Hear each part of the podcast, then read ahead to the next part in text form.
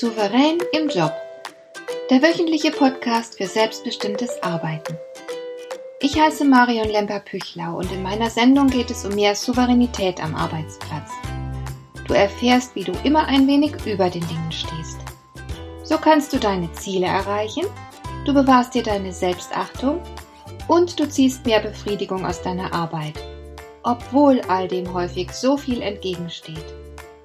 Finde heraus, wie dir die Arbeit jeden Tag Freude macht.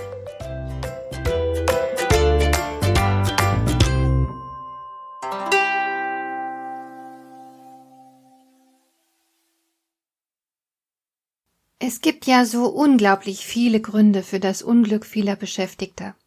Die einen leiden unter einem schlechten Betriebsklima, andere haben einen unfähigen Chef, wieder andere stoßen sich den Kopf an der betonharten Organisationsstruktur, die keine sinnvollen Veränderungen zulässt. Manch einer hat auch große Probleme, sich mit den Unternehmenszielen zu identifizieren und erlebt deswegen seine Arbeit als sinnentleert. Diese Gründe für ein unglückliches Arbeitsleben sind besonders schwerwiegend, aber es gibt daneben natürlich auch noch etliche andere, wie zum Beispiel eine unschöne Arbeitsumgebung, ständiger Druck oder zeitraubende bürokratische Vorgaben. Jeder reagiert auf seine eigene Weise darauf.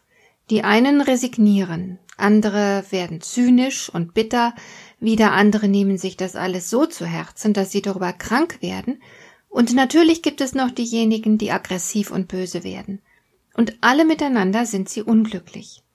Viele haben keinerlei emotionale Bindung mehr an ihren Arbeitsplatz, und auch nur die Aussicht auf den Feierabend und das Wochenende gibt ihnen noch die nötige Kraft zum Durchhalten.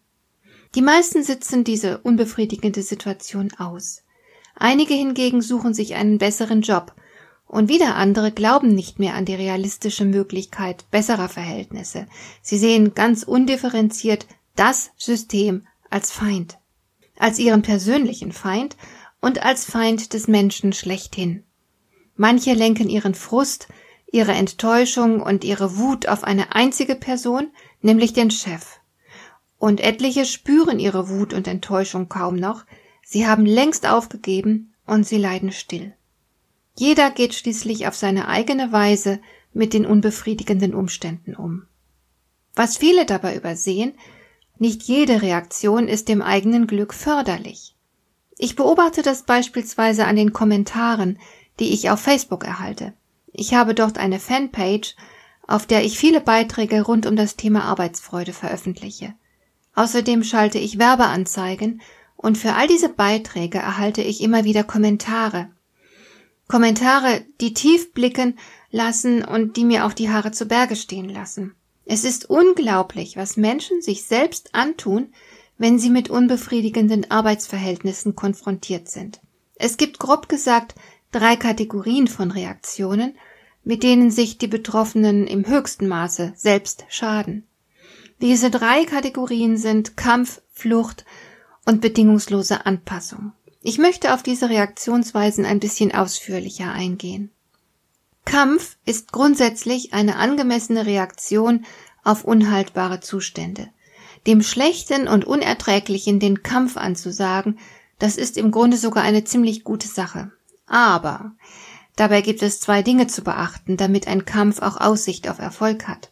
Erstens muss solch ein Kampf umsichtig und mit Verstand geführt werden. Und zweitens muss man erkennen, wann man verloren hat und muss die Konsequenzen daraus ziehen. Leider kann ich immer wieder beobachten, dass beides nicht gegeben ist.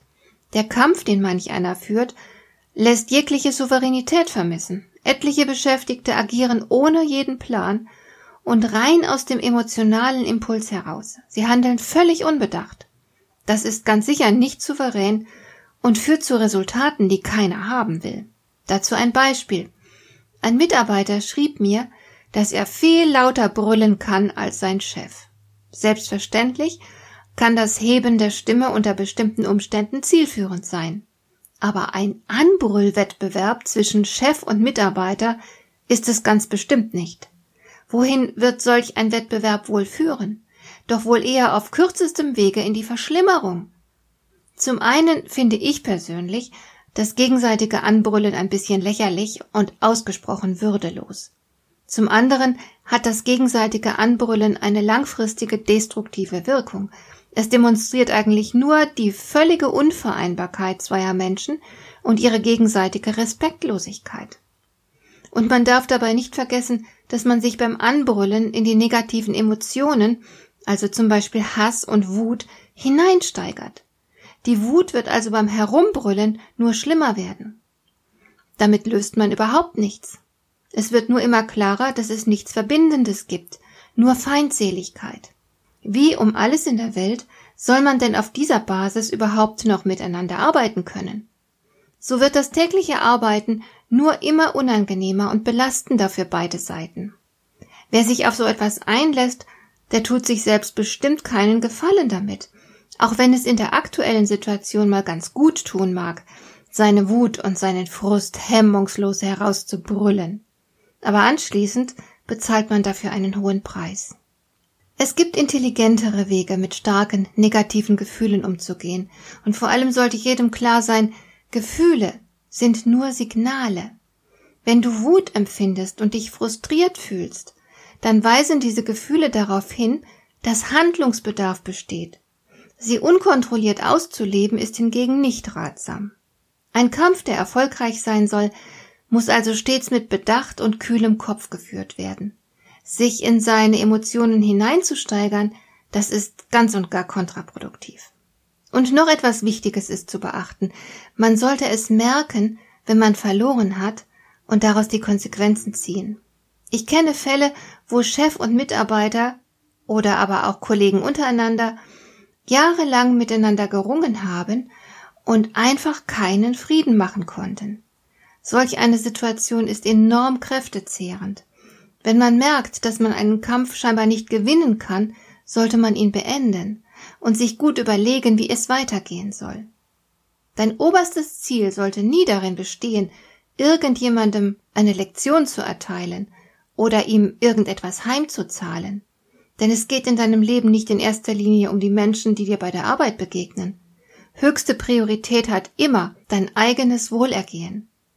Ich habe erlebt, dass Fahrer auf der Autobahn mit hoher Geschwindigkeit auf der Überholspur ganz dicht auffahren weil sie verhindern wollen, dass sich jemand von rechts kommend vor sie setzt. Das heißt, sie gefährden sich und andere nur um zu verhindern, dass ein anderer Autofahrer versucht, von rechts zu überholen. Sie wollen diesen Autofahrer erziehen. Wie bescheuert ist das denn? Also denke daran, du musst nicht dafür sorgen, dass jeder Blödmann im Job das kriegt, was er verdient. Du musst auch nicht überall Recht bekommen und das letzte Wort haben. Du bist auch nicht dazu da, die anderen zu erziehen. Auch wenn du vielleicht wirklich davon überzeugt bist, dass du gerade Recht hast. Wenn du dich damit nicht durchsetzen kannst oder die Sache einfach zu viel von deiner Energie kostet, dann lass es einfach bleiben. Überlege dir eine andere Alternative. Das oberste Ziel dabei ist, wie gesagt, immer dein eigenes Wohlbefinden. So mancher Kampf ist es tatsächlich wert, geführt zu werden. Wenn du aber merkst, dass es sich aus irgendwelchen Gründen nicht lohnt, dann lass es bleiben. Wobei Feigheit oder Verantwortungslosigkeit nicht zu den Gründen gehören, die ich persönlich gelten lassen würde, das nur nebenbei. Aber grundsätzlich ist kämpfen können genauso wichtig wie aufgeben und verlieren können. Wenn du also merkst, dass du nicht weiterkommst, dann konzentriere dich darauf, Alternativen zur bestehenden Situation zu finden. Was kannst du tun, wenn du jetzt weißt, dass diese eine Sache, die dir wichtig war, verloren ist? Welche Möglichkeiten hast du jetzt? Und auf diese Weise erhältst du dir trotz verlorenem Kampf deine Würde und deine Souveränität. Kampf ist aber nur eine mögliche Reaktion auf unbefriedigende Umstände. Ich habe viele Menschen getroffen, die angesichts solcher Umstände generell die Flucht ergreifen. Sie laufen davon. Sie meiden Menschen, mit denen sie einen Konflikt haben und gehen ihnen wann immer möglich aus dem Weg. Oder sie kündigen einen Job, bei dem es Probleme gibt und wo nicht alles ihren Vorstellungen entsprechend läuft. Flucht kann unter Umständen eine sehr weise Entscheidung sein. Aber sie taugt auf keinen Fall zur generellen Verhaltenstendenz.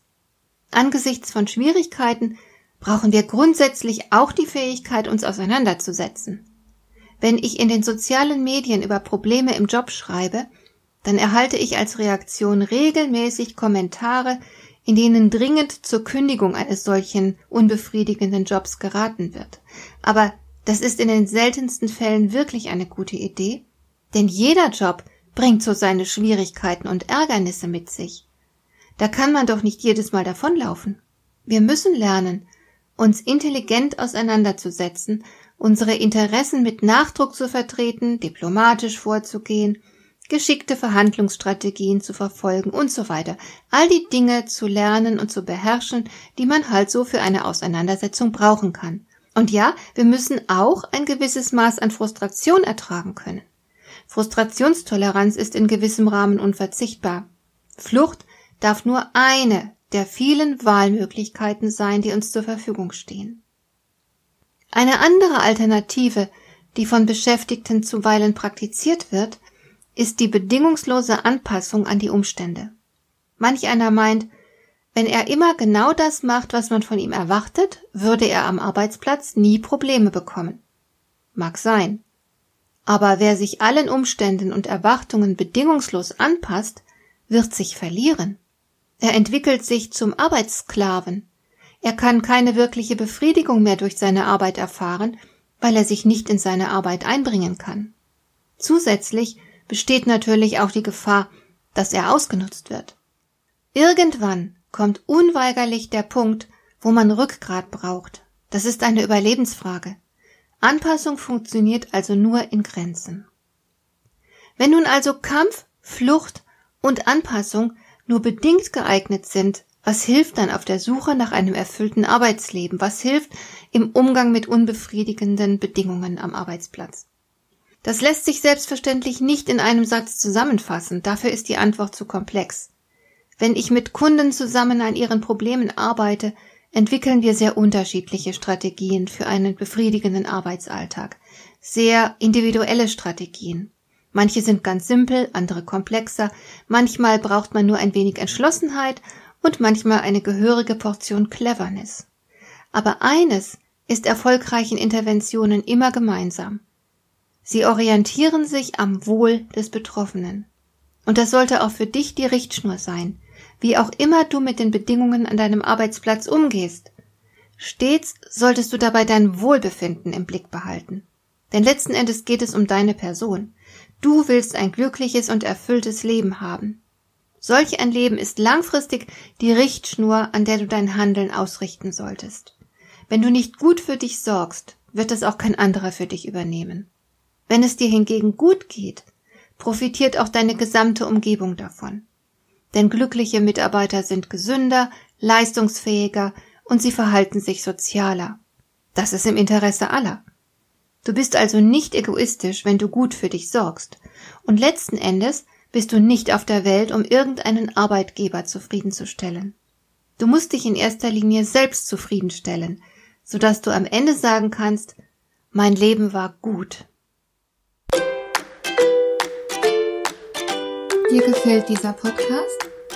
Dann bewerte ihn doch mit einer Sternebewertung und Rezension in iTunes. Das hilft einerseits, diese Sendung noch weiter zu verbessern und andererseits, sie für andere Interessierte noch sichtbarer zu machen. Besuche auch meine Webseite lemper-büchlau.com. Dort findest du ein paar nützliche und kostenlose Downloads, die dir weitere Anregungen für deine Arbeit liefern. Das war die heutige Ausgabe von Souverän im Job. Schön, dass du zugehört hast. Ich wünsche dir viel Spaß und Erfolg bei der Gestaltung deiner Arbeit.